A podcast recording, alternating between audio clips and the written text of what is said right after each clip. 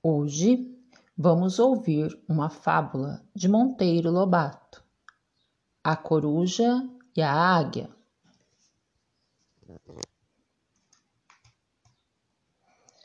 A coruja e a águia, depois de muita briga, resolveram fazer as pazes.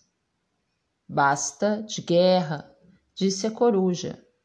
O mundo é grande demais é tolice maior que o mundo é andarmos a comer os filhotes uma da outra. Perfeitamente, respondeu a águia. Também eu não quero outra coisa. Nesse caso, combinemos isso.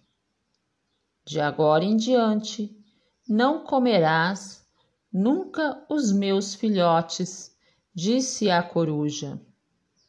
Muito bem, respondeu a águia. Mas como posso distinguir os teus filhotes? E a coruja? Coisa fácil.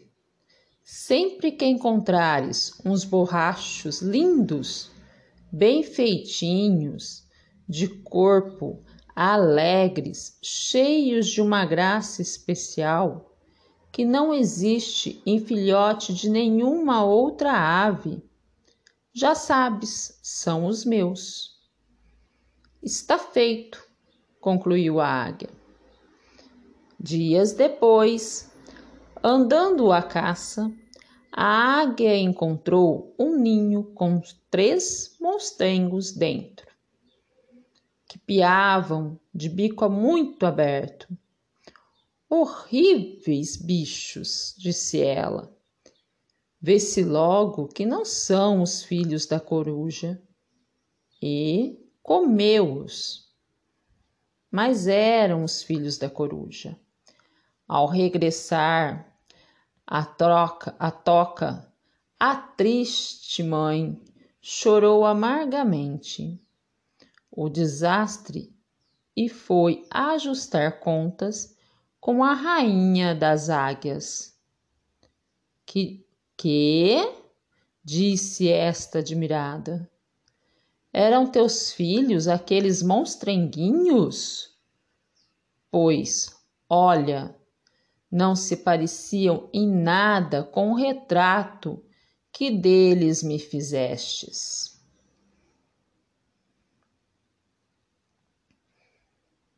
Moral da história.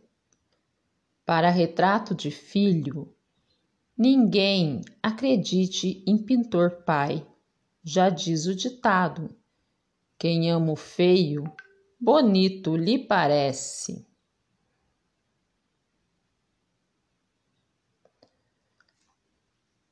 A moral desta fábula nos leva a refletir. A aparência física não é a mais importante.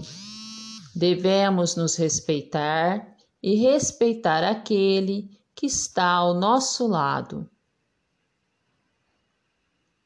Temos que tomar cuidado com as palavras. Não devemos falar coisas que ofendem, que magoem. Ao julgar a aparência do outro, ou comentar algo sobre o comportamento da outra pessoa, você pode estar fazendo bullying ou pior, cyberbullying. Isto é crime, pois muitas vezes pode ter consequências graves. Pense bem.